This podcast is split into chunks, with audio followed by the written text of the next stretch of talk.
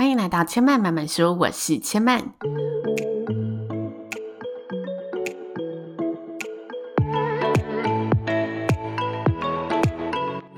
目前频道在 Apple Podcast、Spotify、KKBox 以及 Google Podcast 都听得到。喜欢的朋友，欢迎帮千嫚订阅并留言评论，让更多人可以认识千嫚慢慢说喽。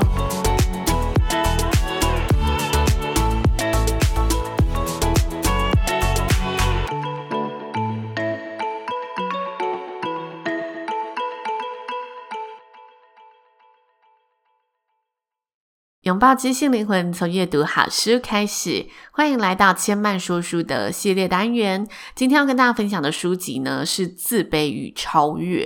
这本书呢。千曼总共分享了四集，加上这一集是第五集了，所以这一集呢是这本书的最终章。必须要跟大家说，我从后台的数据看下来啊，大家对于这本书的接受度，比我原本预期的还要高很多。因为我原本其实很担心这本书，大家会觉得太像教科书，在阐述一个理论的感觉。毕竟它就是在介绍个体心理学的观点嘛。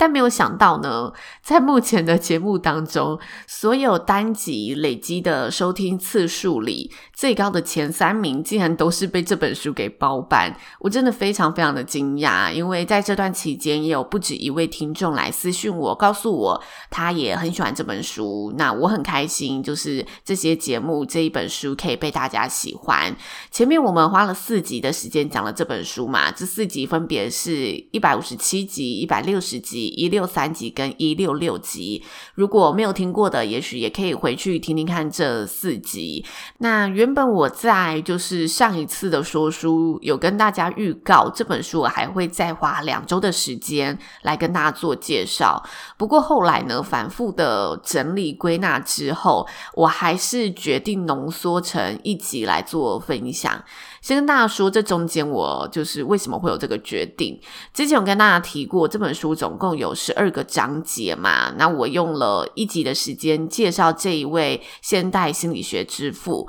也挑选了个体心理学两大核心章节：生命的意义和自卑与优越感。那再来呢，我在上一集节目挑选了家庭这一个每个人来到这个世界上都会面临到的一个议题。那截至上一周呢，我在预设后两集的主题是，我都是预设要跟大家分享书中的工作与生涯以及爱情和婚姻这两集的内容。但是我觉得在经典名作当中，我们扣掉那种文学类、哲学类的书籍。在这种特定讲述一个主义观点的书籍里面，里头有一些论述啊，会很容易随着时代思想的推进而出现有点不适合现在世代的一个落差感。这就有点像是老一辈跟新一辈的想法会随着时代文化的背景不同、时空的不同而出现差异的一个概念。所以我就反复的想了一想，这些工作与生涯跟爱情与婚姻里面的内容，我还是希望，就是我分享的书籍内容，不只能让大家就是对个体心理学有一个认识的概念，同时也能应用在自己的生命里头。所以。呃，我想了一想，还是觉得我要扣除掉一些跟时代背景比较有出入的一些论点，然后我希望这本书我分享的内容，大家都是可以有所去应用，或者对自己、对社会可以有更进一步的认识。简单的说，就是我希望这些东西都是非常实用的，但是我还是要再一次的强调。这本书中大部分的本质，我觉得都还是很值得大家去做了解的。这也是为什么个体心理学这门心理学体系能够称之为经典，能够流传至今，并且影响着心理学的发展。那跟随我前面的一个依据考量，我在最后一次的分享里呢，决定要用个体与社会这个章节来做整本书的一个收尾。在个体与社会的章节引言里面，作者归纳了这么一段话：我们对人类的所有要求，以及我们能给予他们的最高奖赏，就是他必须是工作中的优秀伙伴，是其他人的朋友，是爱情和婚姻中的体贴伴侣。简言之，每个人都必须证明自己是人类的良好伙伴。个体心理学中啊，其实有一个非常核心的理论，在这本书当中也不断的被强调，就是每个人都该拥有所谓的社群情怀。社群情怀越多的人，就能够建立起与人的合作关系，能够更快速、更友善的建立起各种关系。而人类就是透过彼此的相互合作，建立出更好的世界，得以进步和成长。所以，人类属于群体的生物。甚至我们可以说，人类是为了群体而奋斗。从原始的社会起，人类就有了家庭的概念，人们组织成家庭，互相关心彼此身旁的成员，或者原始部落有着族人的概念。用共同的符号将族人呢团结在一起，让彼此产生一种身份的认同感。因此，我们在社会当中看到的每个团体组织，无论是社团、宗教信仰还是政治等等的这些组织的形成，都是透过各自的方式去提升成员彼此间的能力，将所有的成员凝聚团结起来，从个体组织成团队，一起向同一个目标前进。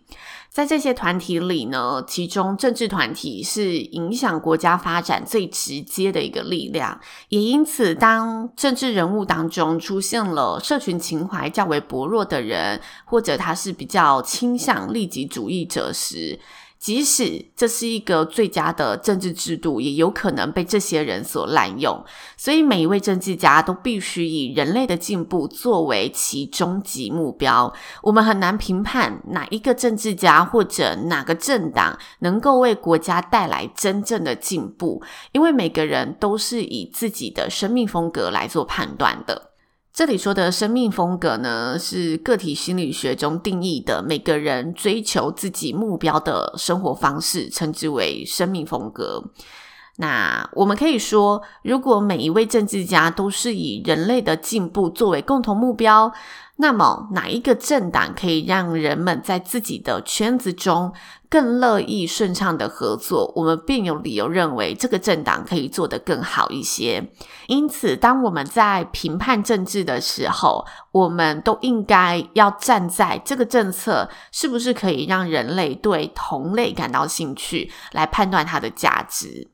这是作者在就是政治这个段落当中所提出的几个观点。那千嫚想要分享一下，为什么会特地选出政治这个段落来跟大家作为呃这一个章节的重点。因为这一个段落让我思考了许久，尤其是最近几年，台湾在世界的位置，随着中国和美国的一个政治局势影响，相当的动荡不安。所以我自己也是近几年越来越去认识和关心政治到底是怎么运作的。那看完这个段落，我第一个想法是，这是个非常非常难实现的理想世界，因为作者他做了一个很关键的前提假设，那就是每一位政治家都是以人类的进步作为共同目标。这句话充分的说明了为什么政治家都应该要怀有所谓的为国家、为人民服务的情操，不应该有所谓的追求私人利益的私心存在。所以很明显，这是一个。非常理想的一个假设，不过理想不代表不存在嘛。就因为有理想，我们才会努力去追求更靠近理想的那一方。所以作者提出了第二个观点，我觉得是现在我们在讨论政治局势和议题的时候，相对于关键的一个参考依据，那就是哪一个政党可以让人们在自己的圈子里愿意更快乐、更顺畅的合作。这句话我自己的解读是，就是让国家的人民更团结，很像我们在看呃公司的领导人，这个领导人能不能让整间公司更有向心力的感觉？我们从小群体延伸到大群体，就是从各公司间的合作，促进各个产业领域的团结发展，再从各个产业领域的结合，带动整个国家、整个经济、整个民生的向心力。所以，谁可以让整个国家的人民更加凝聚、更加团结，是我认为我们在判断政治时相对重要的一个环节。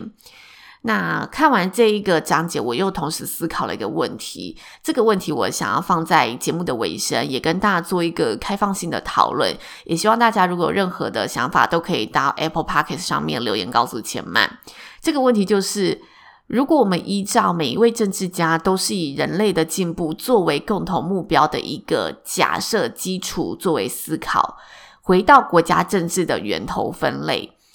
资本主义跟共产主义的发展，你觉得哪个主义能够让人们更加团结一致呢？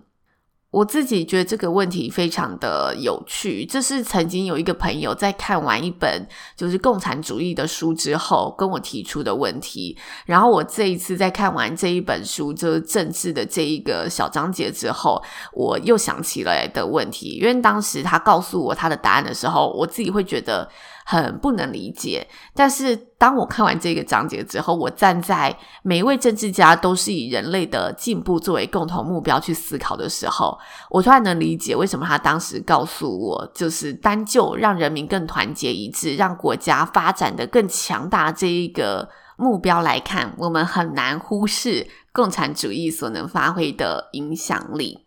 但就我个人而言，我觉得站在现在这个时代的。世界潮流趋势，我个人还是认为，人民享受过自由，知道什么是民主生活之后，是很难回到相对不自由、以集权管理为名的共产主义当中。所以，相对的，